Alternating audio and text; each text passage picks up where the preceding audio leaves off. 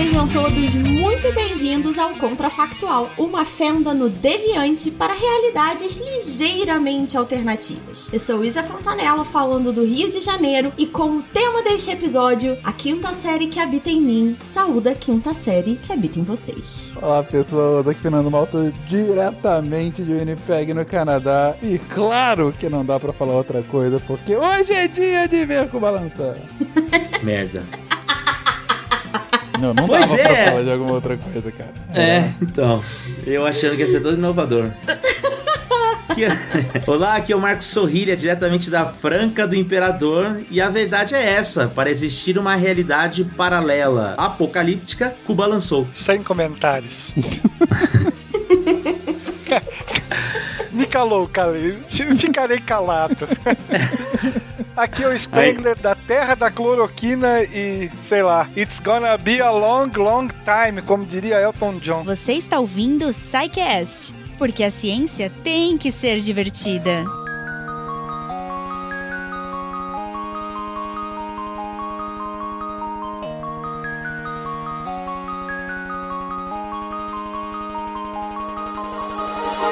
Muito bem, gente. Então, a quinta série enlouquece no tema de hoje, que é e se Cuba tivesse lançado mísseis nos Estados Unidos? Então vamos lá, gente. Devague.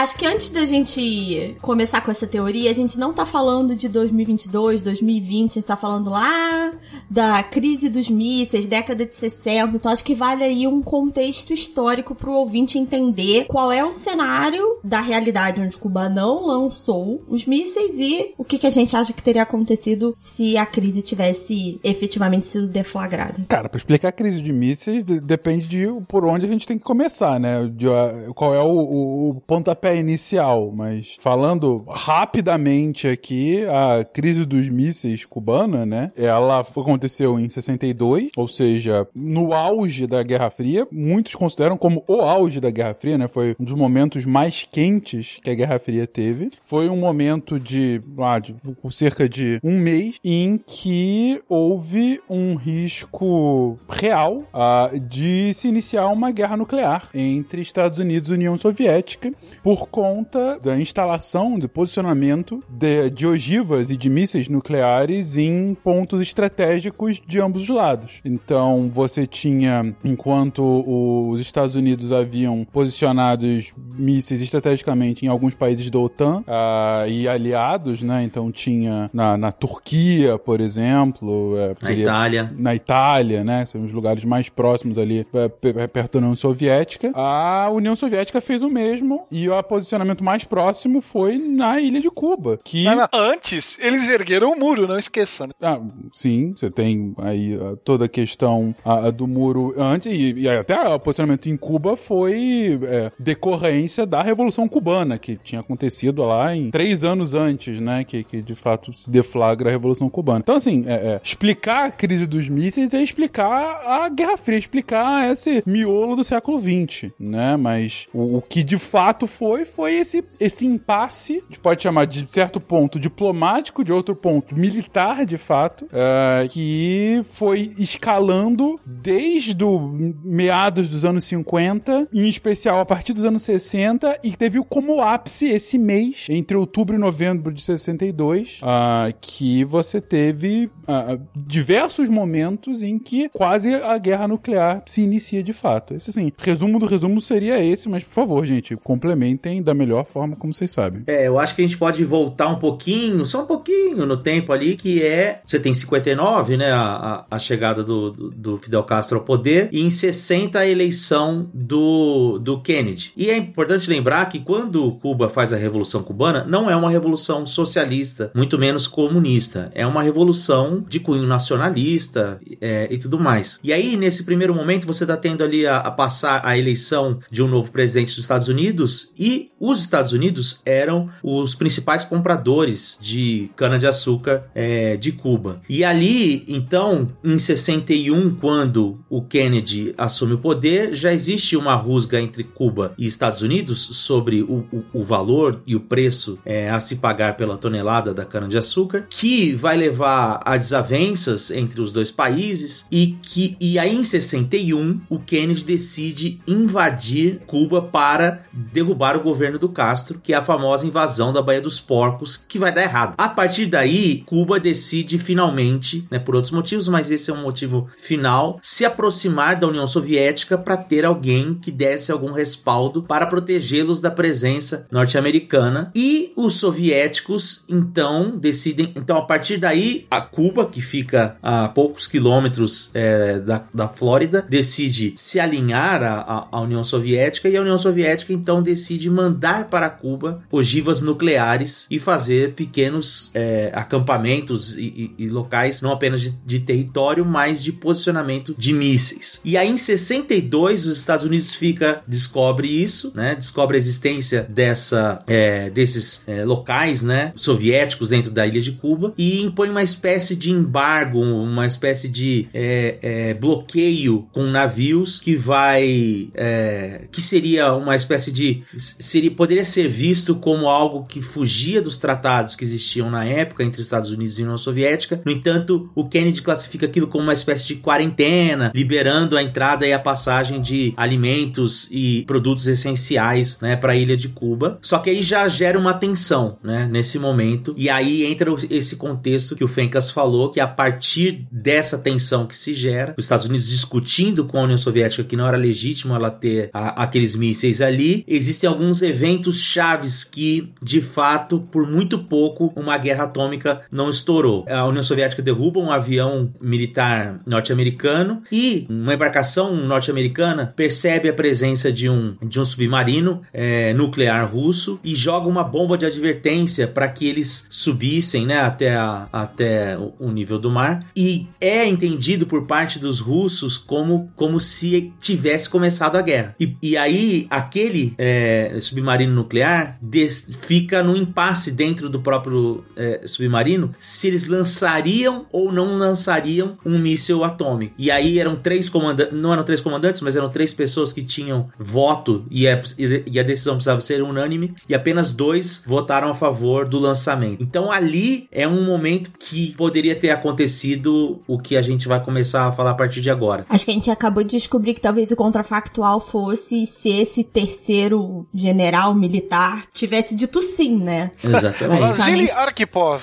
Exatamente. Beijos. E o submarino, se eu não me engano, era um B-59 ou B-29, não lembro de cabeça. Arkhipov, a gente já tratou dele, cara, em algum cast, não lembro qual foi. Eu acho que foi no cast recente que a gente falou de. Ah, foi o lá, o de efeito borboleta. O efeito borboleta, exatamente. Isso. Isso aí, né? E aí eu vou perguntar para vocês, desse cenário todo que vocês fizeram, em qual ponto você acha que teve mais próximo do lançamento de mísseis para que a gente desencadeie esse episódio? Cara, eu acho que é justamente esse. É, uhum. é do, do Arkhipov, porque primeiro que o que a gente sabe hoje sobre isso é uma história mais recente. Isso não, claro, não foi divulgado é, na íntegra, né? O todo o passo a passo do que aconteceu durante esse mês em que se escalou a, a, as, as tensões, né? É, mas mais recentemente é, se descobriu que de fato essa história que, que o Sorrelho comentou agora, que ficou realmente por um sim final ali pro, pro negócio acontecer. E se esse é o ápice, é o pico de tensão da Guerra Fria, esse ponto em específico é o ápice desse ápice. Então, uhum. Se a gente quiser seguir com, com o rumo natural, aspas aqui, da história e fazer um ligeiro, um ligeiro contorno, que seria nesse ponto. Esse é o ponto principal, é, é de fato, o Arpov tava doente não, não foi pro trabalho, ou simplesmente é, é, teve, teve uma outra ideia e acabou ah, deixando o negócio acontecer. É, é, é quando. é, São nesses momentos que você vê que às vezes o destino de muitas pessoas, pô, às vezes depende literalmente de uma só. E esse foi um dos casos recentes mais claros em que isso aconteceu. É, eu também acho esse e assim, se você considerar né, o submarino sem informação, né, poderia também ser ser encarado como uma espécie de pequeno acidente.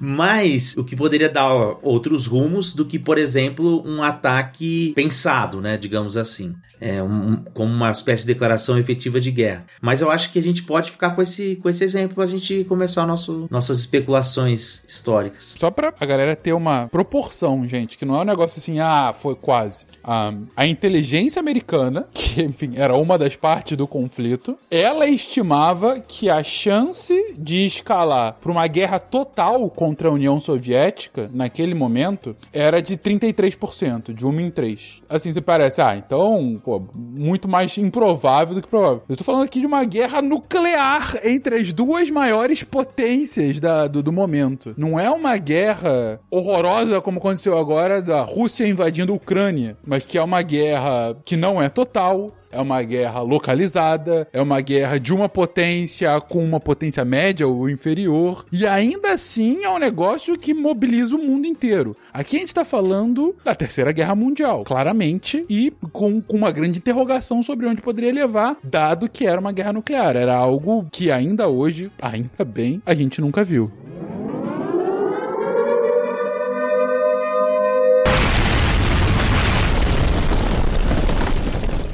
Então, vamos lá. O moço, que eu já esqueci o nome, Will, por favor. Vasily Arkhipov. O Arkhipov resolveu dizer sim, houve o lançamento do míssel, e aí? De um torpedo. É um torpedo. De um Não, mas aí olha só, o tema. então a gente nuclear. tem que mudar o título desse episódio. Calma, Não essa aí pode ser a fagulha só. Ok, então, por favor, como é que a gente chega no míssel? Não, é começa com um torpedo, mas não é um torpedo normal, já é um torpedo nuclear. A gente já tá falando aqui de É. armas nucleares desde o início, Isabela. Esse que é o negócio. Então. Mas torpedo é, torpedo, míssel é míssel. A gente prometeu no título desse episódio um míssel, gente. Vamos, se tiver um torpedo nuclear, você pode ter certeza que vai ter míssil depois, assim, né? É, é causa e consequência. Combinado, então. Ouvinte, fica aí que vai ter míssel. É, Até porque Cuba tinha um míssil que, podia, que poderia chegar é, até os Estados Unidos e ela tinha outras é, pequenas é, ogivas nucleares instaladas é, em lugares estratégicos justamente para o caso de desembarques de tropas americanas. Então essa é uma, essa é uma primeira questão. Então digamos que o torpedo subiu, Cuba lançou o, o torpedo, né, os soviéticos lançaram o torpedo. Rapidamente, E Cuba aí- lançou um torpedo é uma frase muito pior. Vocês estão cientes disso, né? ok, só, só, pra, só pra eu deixar registrado a quinta série aqui. De nada, ouvinte. Ok, continua isso aí. Não, e aí então, eu acho que o próximo passo é qual é a ação dos Estados Unidos, o que os Estados Unidos faria, certo? É, assim, no que a gente já sabe, a, a priori, é que mesmo só, no- só, aspas aqui de novo, tendo escalado, no início, de fato, isso- o- os cubanos tinham só um, um míssil, né, que poderia ser, ser utilizado de fato para um, pra um conflito caso escalasse, mas mesmo não tendo escalado, o Khrushchev já havia oferecido coisa de 100 mísseis nucleares para Cuba, como uma forma de defesa. A situação tava russa, né? Tá pra cacete. Porque, Hoje assim, vai, hein? mas- porque mesmo não tendo a guerra, você já tinha de fato uma escalada muito clara. Assim, é- era a, a inteligência dos dois, da- das duas nações, elas já viam ali como uma, propor- uma, uma probabilidade muito acentuada da- do conflito estar continuando. O que eu acho mais importante desse nosso cenário aqui é que naquela época, com as informações que eles tinham, a inteligência dos dois países trabalhava com cenários de uma guerra que escalaria para algo de 100 milhões de mortos em cada um dos lados. Uhum. Então, assim, é, é, a gente tá falando aqui de 62, foi, gente, sabe? Então, não era um negócio assim. é, Eram estimativas. é, Era o que se tinha à época, mas podia ser até pior, entendeu? Então, assim, era um negócio inacreditável. Mas você acha que ficaria. Isso escalaria pra uma guerra mundial? Não seria só um manda um torpedo pra cá, o outro manda um míssil pra lá? Não. Eu acho improvável, sabe por quê, Sorrilha? Porque. Uhum. é, Não, pelo também pró- acho, mas. É, pelo próprio conceito da guerra total, né? O que, que é a Uhum. guerra total, gente? Guerra total é, é quando você ah, mobiliza não só forças militares para um conflito, mas para quando um país como um todo entra no conflito, né? Digo, não é uma guerra localizada, né? De- deixa eu refazer a frase para ficar mais claro. Ah, quando a gente tava no- até ah, o século 18, 19, as guerras eram lutadas principalmente por exércitos mercenários. Então você tinha lá forças, né, de, de reinos, de, de depois de nações, que eram especializadas na arte do combate, e a guerra era lutada em posições específicas, hum, batalhas aqui, batalhas ali, por- às vezes, muitas vezes, com invasões de cidades, sim, mas ah, se você não tinha invasão de cidades, em geral as batalhas eram lutadas só pelos exércitos. Ah, em outras palavras, a população, claro que a população sentia um efeito indireto, mas ela diretamente não estava na guerra. Quando começa a mobilização, conscrição, própria ascensão do nacionalismo, isso começa a mudar um pouco de figura, e aí os exércitos profissionais começam a ser substituídos pelos exércitos de conscritos. É por isso que as guerras do século XIX, principalmente as duas guerras mundiais do século XX, têm uma mortandade tão grande. Porque você não tem só os exércitos profissionais lutando. Você tem agora a população. A quantidade de exército que você tem é virtualmente a quantidade da sua população. Você não tem mais uma separação. A guerra deixa de ser localizada, deixa de ser parcial. Ela vira uma guerra de mobilização total. E uma guerra nuclear, ela não consegue não ser uma guerra total. Porque o efeito de o uso de armas nucleares, ele imediatamente envolve civis. É, en- então, por conta disso, você, havendo a escalada da guerra para uma guerra nuclear entre Estados Unidos e União Soviética, você imediatamente já está numa guerra total, e havendo uma guerra total,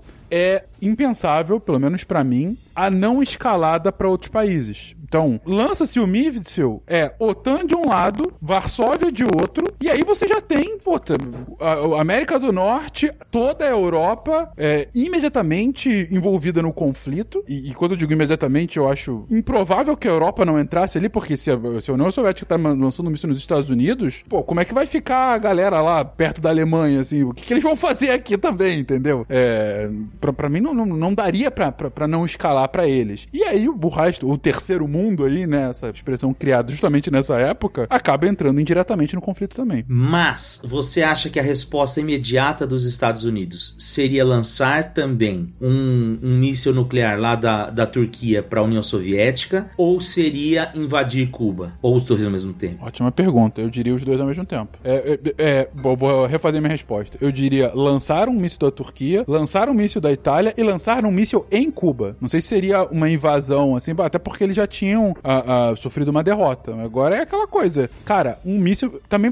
ia depender como é que seria a repercussão, opinião pública, blá blá blá, mas assim, míssil nuclear eu acho que não, não tem muito pra onde fugir. Eu acho que o Kennedy não teria outra escolha senão uma retaliação. é, é, aí sempre você pensa um pouco, retaliação proporcional. O que é uma retaliação proporcional ao míssil nuclear? É um míssil nuclear. É, é isso, não tem outra coisa. É, porque tem isso. O Kennedy, na época, disse que qualquer ataque feito por Cuba, naquele contexto, seria considerado como um ataque feito pela União Soviética. É isso. Ele, de fato, reta- retaliaria a União Soviética. Uhum. Mas eu penso que, que ele poderia tentar invadir Cuba, sim. É, eu ia falar isso pelo seguinte, a ideia da invasão pela Baía dos Porcos, ela não foi militar, né? Ela Uhum. foi ali, né, uma tentativa de derrubar o governo, Treinou uma tudo, mas galera. ela não foi militarizada. Acho que a partir do momento que você envolve os, os mísseis, e aí foi o que você falou, não, não tem jeito, o Kennedy vai ter que responder isso, vai ter uma coisa da opinião pública, e eu acho que tentaria invadir sim, mas aí acho que ele vinha com tropas e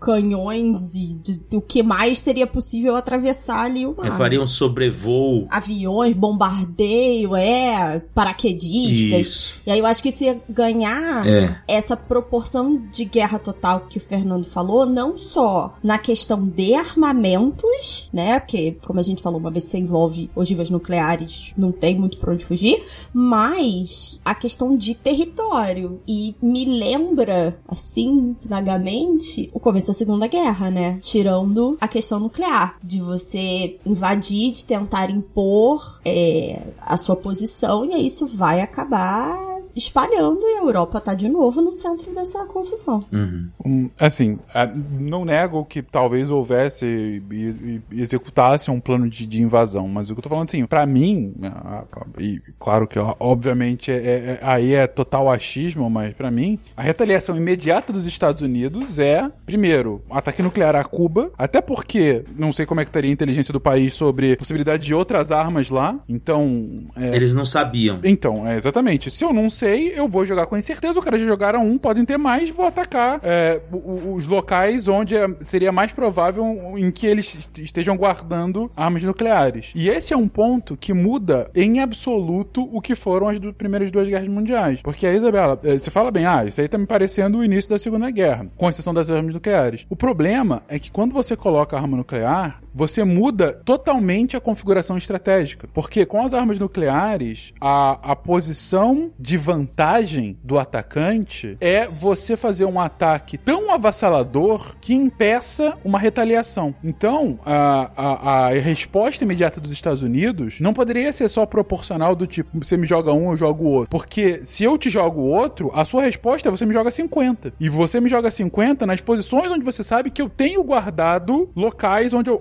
locais ou, ou outras formas em que eu possa, é, de alguma forma, usar as minhas armas nucleares. Então, é por isso que é, nos anos 50 veio o conceito do MAD, né? Do Mutual uhum. Destruction. Porque é, não é, ao longo do tempo, claro, foram cada vez criar, criando armas nucleares mais e mais fortes, capazes de destruir coisas maiores. Mas não é só o conceito de uma arma que vai destruir tudo, um míssil, uma bomba e aí explode o mundo. É mais que isso. É, de fato, o escalar da guerra em proporções em que ela não é mais controlável. É, é, é a resposta de um lado e de outro, a fim de que eu dizime a possibilidade da retaliação. Ah, então, por isso que eu acho improvável somente uma invasão. É, e por isso que a, a, o que eu acho que seria a resposta é não só o ataque a Cuba, mas também ataques diretamente a outros postos estratégicos da União Soviética, principalmente próximo à Europa Ocidental. E daí a, a estratégia de, de utilizar os mísseis na Turquia e na Itália para isso. Mas você não acha que nessa própria descrição que você acabou de fazer, a gente falou dos Estados Unidos retaliando sobre Cuba, a gente falou das posições estratégicas da OTAN na Europa, mas ainda teria um passo maior, que é o ataque direto entre Estados Unidos e União Soviética. É como se essa situação que a gente colocou do, do míssil saindo de Cuba e a retaliação aqui na América ainda tá um nível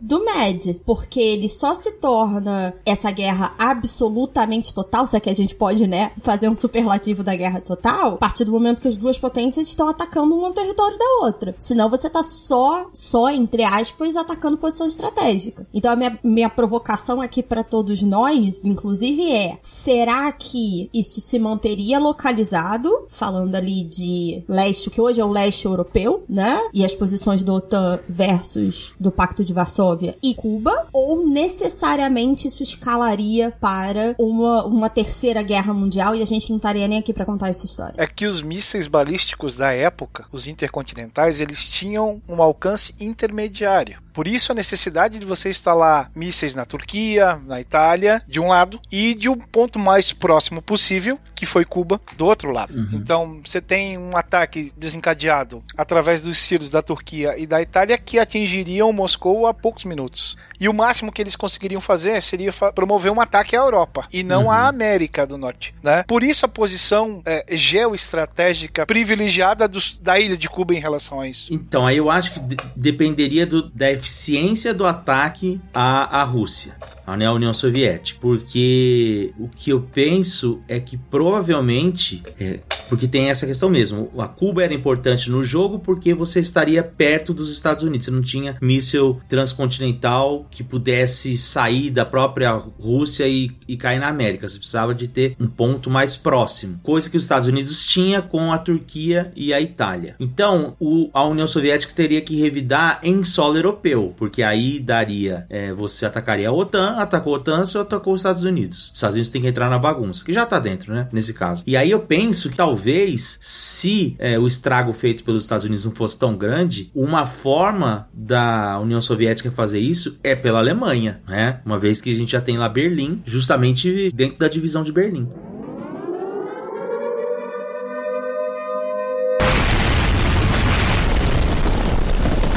Respondendo a sua pergunta, Isabela, vocês acham que haveria esse escalar para a guerra entre os dois? É, a grande questão de uh, uma guerra envolvendo uma democracia é que a partir do momento em que a guerra ela consegue de alguma forma mexer com a opinião pública, ou ela se torna inevitável em iniciar, ou ela se torna inevitável em acabar. É... Porque quando você tem uma autocracia, opinião pública vale nada ou muito pouco, né? Então você pode é, entrar numa guerra porque os líderes assim quiseram e, pô, então, ah, mas o povo não quer. Ah, dane-se, é uma autocracia. É, no máximo, isso pode levar levar uma revolução, assim, mas não é, algo para parar a guerra no início, a não ser que haja revolução de fato, né? É, é, 17 em, em, na União Soviética, por exemplo, bem isso, você tinha lá uma potência imperial e a guerra acabou sendo o estalo para uma revolução interna, mas não foi, não foi o povo. É, a Rússia só sai da guerra quando o negócio já tava pegando fogo dentro de casa, né? Mas em democracias não, porque em democracia, como você tem a, a troca de poder, como você tem necessidade das eleições e tudo mais, a democracia, ela é, ainda bem, muito mais refém da opinião pública. E isso é ótimo para acabar com guerras, foi o motivo de ter acabado a guerra do Vietnã, por exemplo. Os Estados Unidos sai da guerra do Vietnã porque a opinião pública não aguentava mais aquilo. A gente tá perdendo, tem meus filhos estão morrendo e o governo tá, tá lutando uma guerra do outro lado do mundo que não vejo nenhum motivo de estar tá acontecendo. Para com essa merda, né? Mas ao mesmo tempo, é a própria opinião pública que muitas vezes vai levar o país à guerra guerra, quando ela tem uma ameaça muito grande, de alguma forma, e às vezes até desproporcional ao que de fato representaria a segurança do país. E aqui a gente tem as duas coisas. Você tem uma ameaça à própria existência do país, que são armas nucleares sendo utilizadas contra forças americanas, e por conta disso, para mim, o próximo passo seria uma opinião pública absolutamente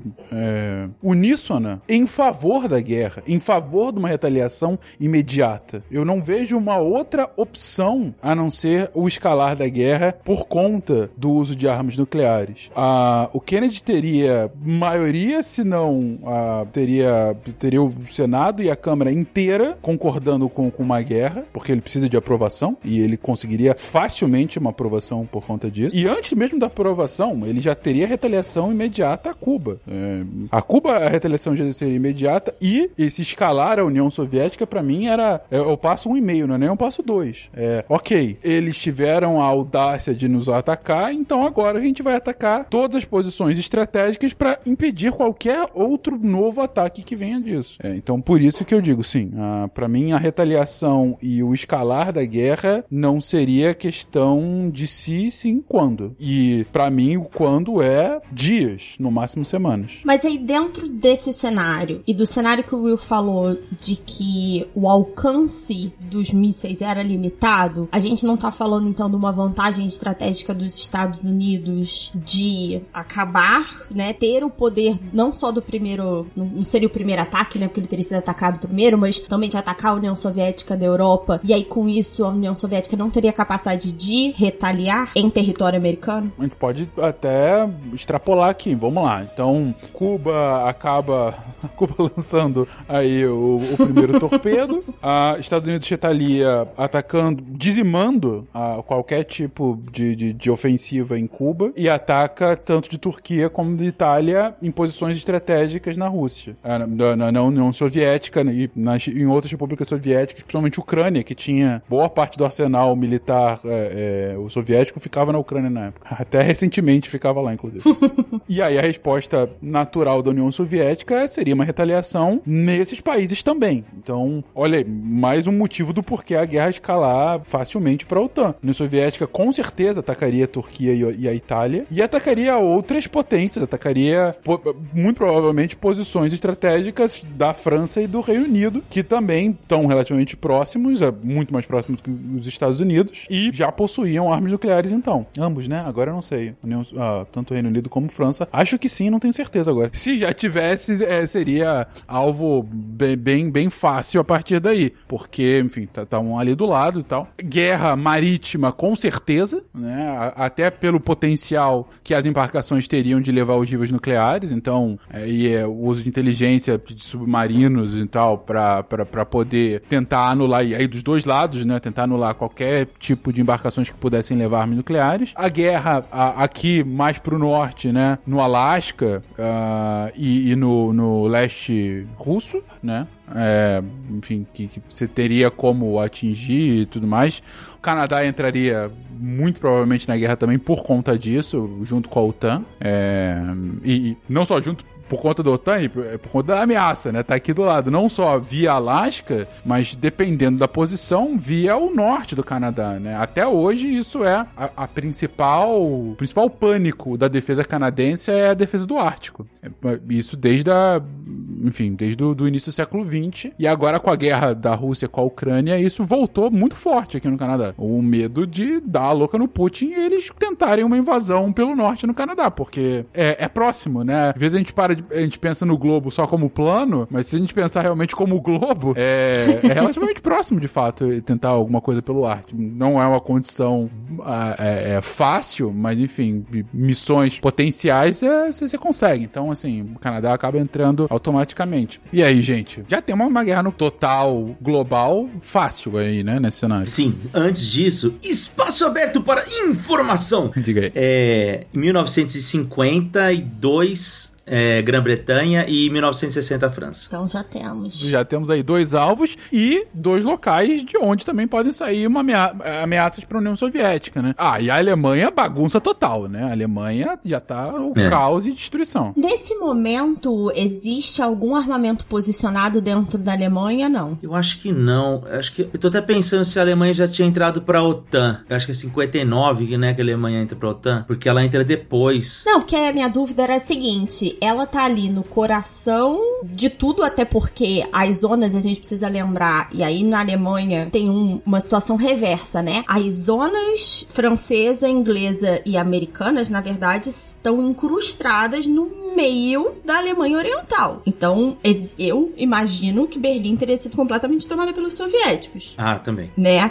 A gente fala, Total. beleza, a Alemanha como um todo, mas Berlim ali é um pequeno caos autocontido. É, e aí eu, eu volto um pouco nessa dúvida, porque assim, a gente tá pensando aqui em 2020 em Estados Unidos e Rússia. Mas a gente precisa lembrar que nessa época a gente tá falando de OTAN contra o Pacto de Varsóvia. Então, esses ataques à França e à Inglaterra são muito importantes importantes para desencadear toda a defesa americana, a defesa e o ataque americano na situação que tá ali. E aí, que consequência é essa? O mundo acabou, sobraram só as baratas, a gente aqui na América do Sul tá de boa, a Ásia como é que tá aí? É pensar que a, a China já tinha feito sua revolução comunista, apesar de um não alinhamento com a União Soviética, é, e não tinha bomba atômica. Na China é 64. Nós já teríamos tido Coreia. Engraçado, tem algumas coisas que não teriam, mas pouco importa, né? Tipo, o Kennedy não morreria e não teria guerra do Vietnã.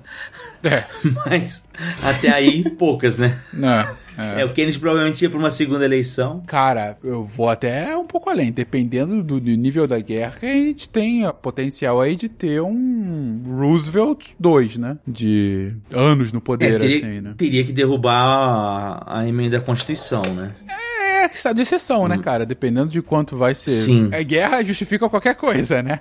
Dependendo do nível da guerra, talvez nem teria eleição. É, exatamente. Sequer Ah, existiria. não. Eu não sei, porque eles fizeram uma eleição no meio da guerra civil, né? Tudo bem que é outro tipo de, de guerra. Não, assim, é di- difícil. É, ia depender também de, de, de como estaria o andamento, né, da, da guerra. Mas, assim, pessoalmente, em 62, eu acho que seria uma guerra terrível. Com, com- com relação ao número de mortes, mas terrível, a- de longe a pior coisa que a gente já viu na nossa história. Agora, se é pra falar de vencedores, potencialmente os Estados Unidos venceria, porque nos anos 60, com relação a tamanho de armamento nuclear, o americano ainda era maior Uhum. a, a paridade nuclear soviética ela vai acontecer mais nos anos 70. É, nos anos 60 vai escalando, e nos anos 70, inclusive, os Estados Unidos já bem desgastado de Vietnã e tal. Uhum. É, mas é, é nos anos 70 que você tem uma paridade de fato Sim. grande, assim, de, do- dos dois ah, pau a pau, assim, com relação a armamento nuclear. Então, não tendo essa paridade, isso, mais uma vez, do ponto de vista estratégico, é muito importante, né? Você não tem a possibilidade de retaliação. Não tem a, a mesma possibilidade, o que não quer dizer que não haja nenhuma, né? Então, por isso que eu digo que mesmo, acho eu, com os Estados Unidos como vencedor no final, o nível de destruição ia ser brutal, ia ser um negócio grotesco. E assim, destruição potencialmente, inclusive, de grandes cidades, dependendo dos rumos da guerra. né? Aniquilação massiva, né? Né, com certeza. É, Hiroshima e Nagasaki com cidades ainda maiores. Né? Então você imagina. Você imagina uma bomba nuclear lá na, naquele triângulo do Boswas, né? Lá no. De, de Boston, Washington, Nova York, lá, a costa, costa leste americana, né? Onde tem ali, sei lá, 20% da população dos Estados Unidos mora. É, porra, você destrói não só a capital, como a maior cidade, centro financeiro ah, e outras cidades super importantes ali, né? Não, no Homem do Castelo Alto, os nazistas atacam aí, né? né? É o calcanhar de Aquiles, vamos colocar assim, né? Dos Estados Unidos. Aham. Que é o, é, o, é o coração. Não, não- longe de ser o único lugar, e pô, os Estados Unidos é muito grande, tem muita gente e tudo mais. Mas, cara, é o centro do poder, tá lá, né? É o centro do poder. Se você, se você vê ali a, a- a costa leste, né? Você tem cidades importantíssimas é, e muito populosas ali, né? Então, puta, um ataque ali não seria tão fácil para os soviéticos chegarem lá, né? Mas e- ao mesmo tempo eles tinham muitos navios, inclusive, e, e submarinos, inclusive, com capacidade nuclear. Então não seria improvável. Quatro submarinos é, convencionais, mas com torpedos, vamos chamar de especiais. Com ogivas de mais ou menos 15 quilotons. Você, consegue o poder. Eu também acho que os Estados Unidos teria vantagem militar para esse conflito, apesar de que virou bagunça, assim, com bomba atômica, né? Pode, pode, porque assim, é, até mesmo a contaminação, né? Tem uma série de, de, de consequências aí. Então, plantação, alimento. E o que eu tava aqui pensando, e eu vou até perguntar pro Will. Will, a cobra ia fumar? Brasil, o Brasil entraria, certeza, né? Interessante, né? Porque já tinha uma ideia aqui quando o Dutra é, assume de meio que descolar um pouco essa imagem de ser um mero é, joguete na mão dos americanos. Mas aí se a gente fosse escalar isso aí, haveria ditadura aqui? 62 é Jango, né? Pois então, será que a- talvez a ditadura seria até antecipada Talvez, né? por conta? É, né? porque essa é uma questão. É, o é que bem ia possível. pipocar de movimentos revolucionários na América Latina, Puta. mais do Nossa, que já do que já pipocou no período, então com certeza os, os- nós vamos ter as ditaduras serão mais precoces e mais sangrentas. Com certeza. Se é que é possível em alguns lugares.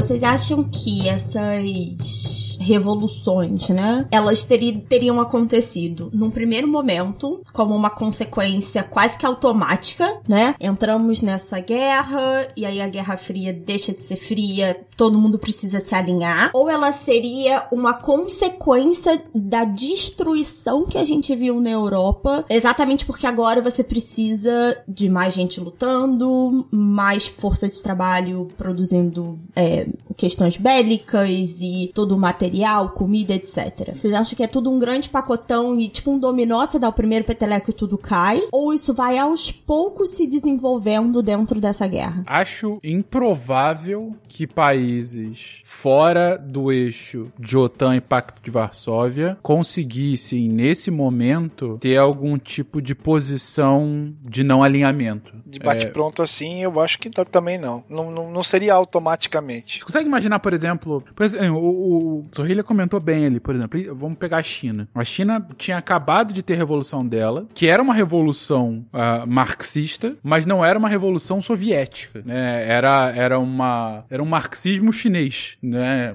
Era algo eu, eu não vou ser uma mais uma república soviética, eu vou ser o partido popular da China, né? Eu tenho aqui com, com os meus ideais e tudo mais. Então não havia um alinhamento natural, ainda que, claro, você tivesse uma proximidade maior do que com o eixo capitalista. Ah, agora, diante de uma guerra, a China conseguiria evitar entrar nessa guerra? Acho improvável, porque o Japão já estaria do E lado americano. E a Coreia, a Coreia do Sul, já estaria do lado americano. E a Coreia do Norte, à época, tinha nada. Ah, Hoje ela tem armamento nuclear, mas a época ela era, enfim, esfera de influência soviética, mas, enfim, é isso. Não, não- tem o- ainda nem o potencial de, de ser uma, uma, um potência nuclear como é hoje, né? É, então você tem a China cercada, cercada pelo mar, né? Coreia e Japão ali com, com os Estados Unidos, e acho improvável que ambos não entrassem, principalmente o Japão. Os dois, na verdade, Coreia do Sul também, claro. É, então, China conseguiria manter neutralidade? Acho improvável. A Índia Tem a Austrália ainda. é, é, a Austrália é embaixo, é verdade. A China tá, tá muito cercada. A Índia conseguiria manter a neutralidade, que foi um bastião da Índia dos anos 70 e 80, é, liderança do terceiro mundo para o não alinhamento, que inclusive, junto com o Brasil, em várias conferências, eram os dois que pregavam por um não alinhamento automático e tudo mais. Será que a Índia, recém saindo né, das garras da- do, do Reino Unido, conseguiria não entrar numa guerra de escala global? Lembrando que Índia foi uma das maiores provedoras de, de, de exército ah, durante a Segunda Guerra, né? Muitos indianos morreram ah, pelo lado, por- ambos os lados, mas principalmente pelo lado ah, por conta do, do Reino Unido, né? Enfim, acabaram lutando lá. Será que ela conseguiria de alguma forma manter isolamento? Principalmente a China entrando ali do lado? Não sei, acho improvável. E aí chega a América Latina. É, eu concordo com eles, tanto que o Wilson e ele falaram. É questão de tempo, meses, talvez anos, de governos deem guinadas mais à direita e mais alinhada aos Estados Unidos. Porque a América do Sul como um toda, à época você não tinha nenhum grande movimento de esquerda, assim, realmente tem uma coisa assim, algum país com alguma coisa preponderante, assim, próxima à União Soviética que não Cuba? Não, porque até mesmo os focos de guerrilheiros eles começaram a, a- a surgir a partir da década de 60 com treinamento em Cuba. né? Então, acaba sendo, é. Isso não teria, né? É. Você teria talvez assim, é, como você tinha partidos comunistas em vários lugares, Sim, né? sim, sim.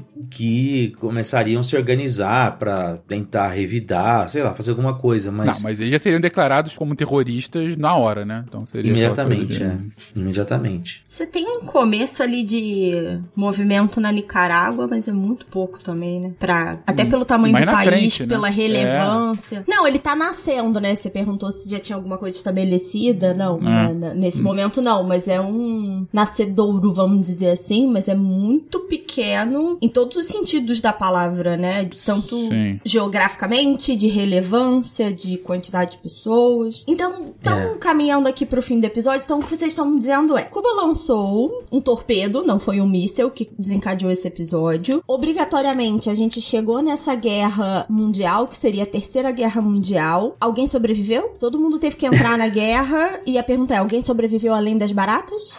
Sim, não acho que seja uma guerra que iria acabar o mundo, sabe? Por conta dela, a população. Assim, seria uma, sem dúvida, uma guerra que mudaria absolutamente. O é sistema, muito difícil. né? É muito difícil a gente fazer uma, uma previsão do que seria depois. Primeiro, porque a gente teria que acertar qual é o resultado da guerra. E segundo, porque é um negócio que muda muito, totalmente a configuração do mundo. Mas, ah, pessoalmente, acho que não acabaria, não. O, não, a gente, a raça humana sobreviveria é, com muito menos gente. E, e, você não acha que tem uma possibilidade aí de se, é, de se os Estados Unidos tivesse de fato uma vantagem muito grande, a União Soviética pedir arrego? Então, assim, que eu tô pensando que até agora a gente não falou da palavra da ONU, né? Ah, cara, é. Você acha que ela teria papel zero nessa. poder zero, né? É, cara. É, aí eu vou, eu vou me meter nessa pelo seguinte: a única instituição da ONU que teria capacidade, né, de fazer alguma coisa é o Conselho de Segurança, que tá completamente é, dividido. Isso. Então, tem veto,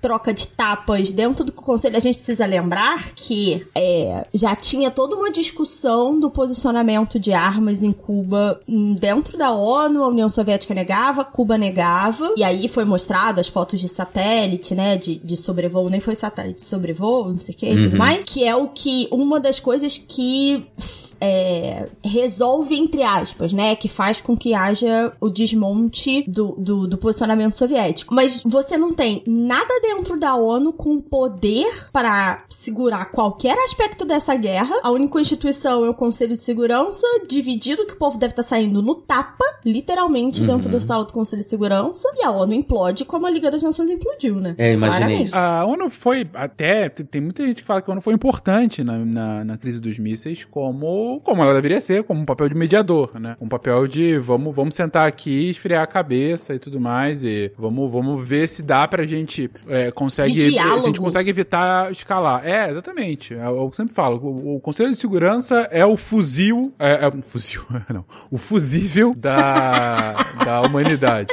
É o fusível da humanidade, que ele tá lá justamente, o negócio começa a esquentar muito, você, você tenta desligar ali, né, pra, pra, pra que o conflito não, não venha acontecer. McNamara gostou do fuzil, hein? Porra. Então, assim, tem gente que fala que não foi por conta da ONU que a crise não acabou virando, não chegou a vir de fato, mas ela teve um papel, tipo, o um papel que ela deve ter de mediadora, de, de, de, de intermediária aqui pra, pra fazer com que os países conversem. Agora, cara, a ONU, o poder da ONU é tão grande quanto quanto o poder que os países querem dar para a ONU. A ONU não é uma instituição com, com poder autônomo, né? Que ela não é um governo global, por mais que a Isabela queira isso, é para que ela vire dona do mundo. Não, não, é assim, a gente sabe. Não, não, não. Eu sou presidente do mundo. Dane-se a ONU, não. Eu sou presidente do mundo sem ONU, gente. Dane-se a ONU, né? Você é, é, é exatamente. Então assim, então a ONU não tem autonomia nenhuma, né? Então ela, ela é tão importante quanto os Estados derem derem poder para ela. E quando uma grande potência que é cagar na ONU, ela simplesmente caga na ONU. É, invasão dos Estados Unidos no Iraque, em 2004. Uhum, eu é. caguei. Ah, eu tenho prova que eu tenho armas nucleares. Não, eu tô vendo que você não tá mostrando nada. Ah, foda-se, eu vou invadir. Condenamos. Uhum. Continua invadindo. Condenamos fortemente. Continua invadindo. Acabou. A ONU não fez nada. Quando um Estado, uma potência, quiser fazer algo, e mesmo quando não é uma potência, mesmo um Estado menor, quando o Estado menor quer fazer alguma coisa e falar, ah, caguei ONU, é isso, caguei ONU. A não ser que haja algum tipo de coalizão contra que aquele país queira fazer, ele vai fazer o que ele quiser. Agora, quando é a principal potência do global, ou no caso, as duas principais potências globais, não há, não, não tem um contrapeso. É, então, é, o papel da ONU seria desmontar, seria esfarelar. E outro motivo que até hoje o Conselho de Segurança passa muito pouca coisa de poder, né, real, é porque ainda existe um alinhamento dos países é, que então chamavam chamava terceiro mundo, periféricos, etc., com uma dessas potências. Então a gente vê, já viu vários casos de Myanmar, de Coreia do Norte, de vários outros países que você não tem resolução forte no Conselho de Segurança porque uma das potências veta. E aí continua o termo condenamos, dá aqui a mãozinha pra eu dar um tapinha, vem cá. E, e eu acho que, de novo, eu acho que não sei nem se ia ter reunião do Conselho de Segurança, sabe? Tipo, ó, acabou a brincadeira, a gente não fala mais com vocês aqui. Então, ou a gente poderia até ver que um papel do, do das Nações Unidas, principalmente numa potencial a, vitória americana, seria uma forma de cristalização da vitória americana. Poderia, eles poderiam de, é, mudar, não a ONU, né, porque ela teria que ser refundada de alguma forma, porque faz parte da carta, por exemplo, a existência da União Soviética, ou a não ser que eles colocassem alguma outra é, república menor soviética no lugar da, da União Soviética, né, como, como por um tempo Taiwan foi a China, né? Então, sei lá, a União Soviética perde, eu vou colocar aqui a Moldávia como representante da União Soviética aqui no Conselho de Segurança, sabe? Alguma coisa assim. É, mas aí usar um organismo internacional global como uma forma de cristalizar o, o, o poder dos Estados Unidos. Inclusive isso, tem várias... As teorias realistas mais hardcore falam, e algumas nem tão hardcore, falam que o, o papel das organizações internacionais nada mais é do que cristalizar o status quo, né? Fazer com que você tirar uma foto do mundo como é hoje e fazer com que a balança do poder se perpetue por vias da organização internacional. Ou seja, se eu sou poderoso agora, eu vou fundar uma organização internacional que vai manter o meu poder. Até porque não faria sentido para um país fundar uma organização internacional que vai diminuir o poder dele. Então, poderia ser uma potencial futuro da ONU. Eu não imagino nem a ONU, eu, eu imagino que a gente teria uma outra instituição, acho que ela seria Liga das Nações 2, porque, como você mesmo falou, ela é consequência de todo o término da Segunda Guerra. A partir do que você teve um novo conflito, uma nova configuração, você vai precisar construir uma nova instituição. Não só pela questão da balança de poder, mas porque a ONU foi pensada em cima dos erros da Liga das Nações. Então, a ONU 2.0 talvez fosse construída em cima dos erros que a ONU não conseguiu evitar. Na, no mundo perfeito, né? Se a gente pensar idealmente como as instituições foram. A, a realista aqui falando de idealismo, mas é, eu não consigo imaginar nada da estrutura pós-segunda guerra sendo mantida na pós-terceira guerra. Não, acho improvável também. É, teria que ser uma, uma refundada, realmente, uma, essa organização. Talvez pudesse ser, sei lá. Desde a Carta de São Francisco, É. Carta de Roma. É, sei lá, carta de Istambul, né? Carta é de Istambul, Onde estavam os é mísseis de. Istambul. é. E aí o, a, a nova organização seria, sei lá, a Liga das Democracias, que e aí a instituição teria como papel é, mandar, sabe, ser uma, uma coisa bem forte, ideológica contra Uhum. governos autocráticos, é, e aí tô usando autocráticos de forma muito ampla, contra governos, bom, alinhados a, a tendências marxistas, né, como uma forma de falar, olha, já que nesse cenário em que eu tô colocando como os Estados Unidos como vencedor, seria uma forma de fazer de demonizar o lado perdedor, né? Então, Ah, com certeza. é, a- a guerra só começou porque eles começaram e eles só começaram a guerra porque são um governo São comunistas. marxista comunista que por conta da sua autocracia levou à guerra. Se eles fossem livres de verdade, eles nunca teriam começado. Logo, a gente tem que exterminar ideologias perigosas como essas. Macartismo 2.0 full Boa, radical. Com certeza. É, nossa, imagina isso. A escala global. Uma caça às bruxas. Isso também acho que teria, né? Essa pós-terceira guerra seria uma mega caça às bruxas. E eu acho que essa coisa de condenar a autocracia, ela vai ser muito forte porque ela vai ter sido o resultado das três guerras anteriores, né? O que as três guerras teriam em comum são governos autocráticos, transvestidos de democráticos, causando três conflitos. Vamos lembrar, a história é escrita pelos vencedores. Então é isso, esse seria o argumento dos vencedores.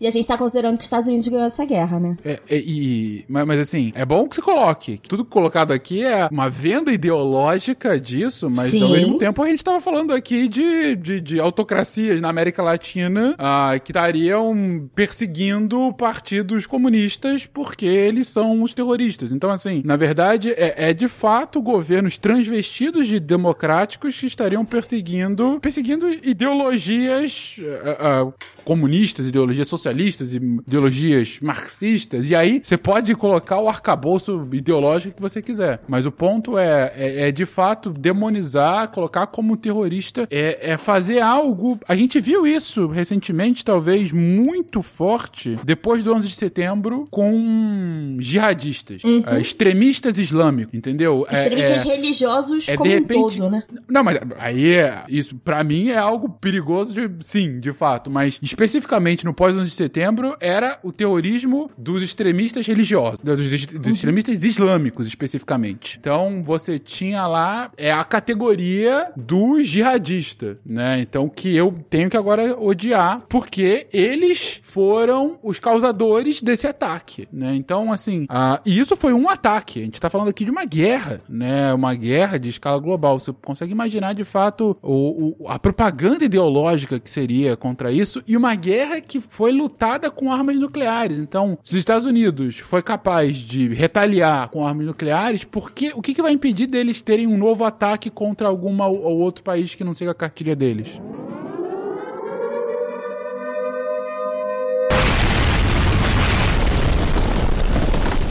Muito bem, então, resumindo aqui, tivemos uma guerra mundial, a América do Sul virou grandes ditaduras alinhadas aos Estados Unidos, não sobraram só baratas, seres humanos continuam vivos, e temos uma nova ONU. É isso? Esse é o mundo de 2023, pós lançamento de mísseis de Cuba aos Estados Unidos. Difícil falar, acho que foi um dos contrafactuais mais complicados que, que eu fiquei pensando aqui, porque. Verdade, é. é. É bem difícil. Cara, vai depender muito. E aí, tudo isso pode estar errado falando, não, a União Soviética foi mais eficaz e destruiu os pontos estratégicos americanos e ela venceu. E aí, sei lá. É. Ou isolou a América, Mas né? você acha que seria tão diferente assim? Seria, seria bem diferente. Pô, não, ideologicamente certeza. falando, sim, mas a construção global para mim seria exatamente igual. Só que você teria revertido os governos que eram autocráticos alinhados aos Estados Unidos tornaram autocráticos marxistas, né? Todos os é, partidos comunistas que eram muito incipientes em vários países da América teriam chegado ao poder com o apoio da União Soviética. Você teria uma instituição internacional com construída ao espelho dos vencedores da guerra. É isso. É exata, para mim eu enxergo exatamente o mesmo mundo espelhado na ideologia marxista. Teoria da Você poderia né? ter toda a Europa sob o jugo socialista. Toda Talvez ela. a União Soviética fosse se espalhasse por toda a Europa ocidental, acabariam ali todos os países. Exato. Será? Esqueça a Inglaterra, França, de Portugal, Mongólia. Sim. Portugal, Mongólia. E você tem do outro lado a América e a Oceania, talvez que fugissem a América seria o reduto, né? Americano, por que não? E mais Austrália, talvez? É, eu não sei se seria tão igual, mas enfim, eu acho que isso vale um outro contrafactual pra gente discutir uma eventual vitória soviética na Guerra Fria. Muito bem. E para acabar este contrafactual, antes do episódio 2 desse tema aqui, vocês já estão acostumados, ouvintes. Eu vou falar aqui pros nossos participantes o tema do próximo episódio que sai daqui a 15 dias. E eles vão ter mais ou menos 30 segundinhos para comentar o que eles acham que vai acontecer. Você, obviamente, não vai ouvir o tema, mas eles vão saber. Prontos, meninos? Manda aí. Vamos lá. O tema do próximo episódio é. Tudo bem. Haja cachaça. Olha, depois de Rapaz, tudo que de aconteceu tristeza. comigo, eu, eu, eu não sei nem se eu teria. Eu acho que eu não estaria mais aqui, eu teria enlouquecido. Se bem que a Uma resposta delícia. haja cachaça serve pra quase tudo. Inclusive pro tema de hoje, né? Seja É. lá qual for o resultado. Não, mas aí olha É. só, não, não, não. O de hoje seria Jarum. Aí é rum ou vodka, né? Dependendo do vencedor. Exatamente. Ah, meu Deus do céu. É, é, tá complicado.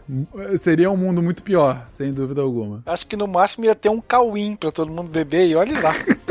Muito bem. Você quer saber por que, que a gente precisa de um mundo cheio de cachaça? Escute o próximo episódio do Contrafactual daqui a 15 dias aí no seu feed. Tchau, gente.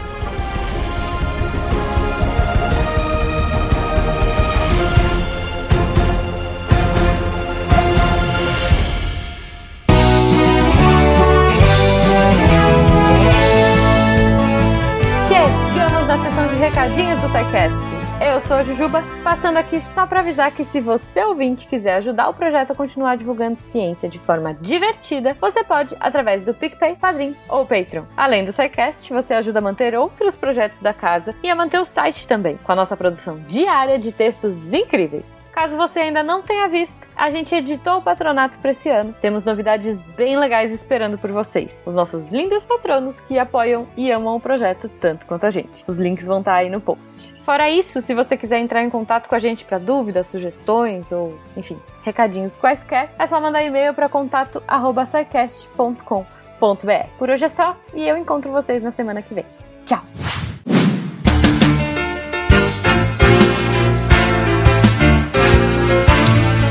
Atenção! Concentração! Vai começar! Já começou o informe semanal dos textos da semana. Essa foi ruim.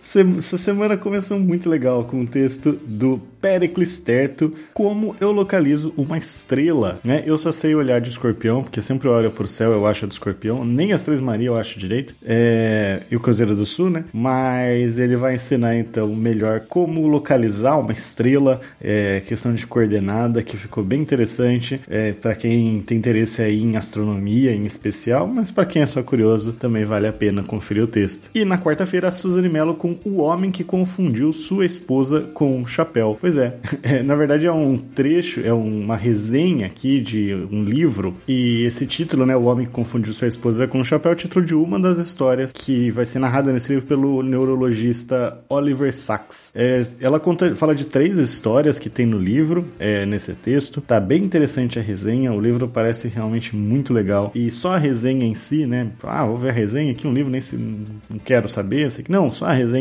já já tá valendo a pena pelo conteúdo. Então não perde lá. E na sexta-feira, o Brasil versus o Aedes aegypti, parte 1.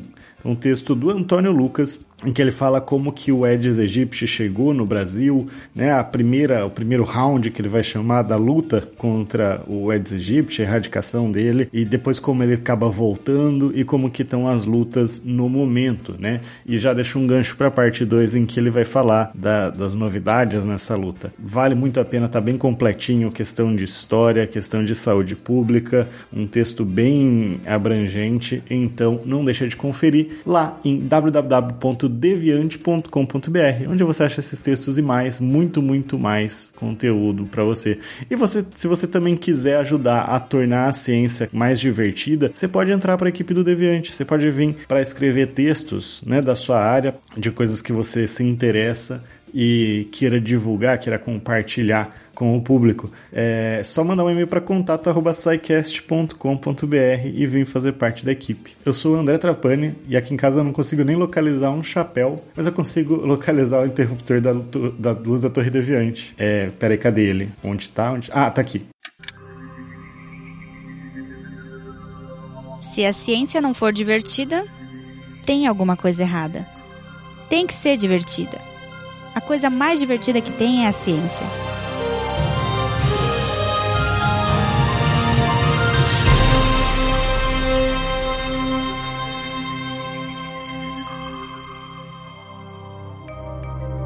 Este programa foi produzido por Mentes Deviantes. deviante.com.br. Este programa foi editado por Tapcast. Edições e produções de podcast.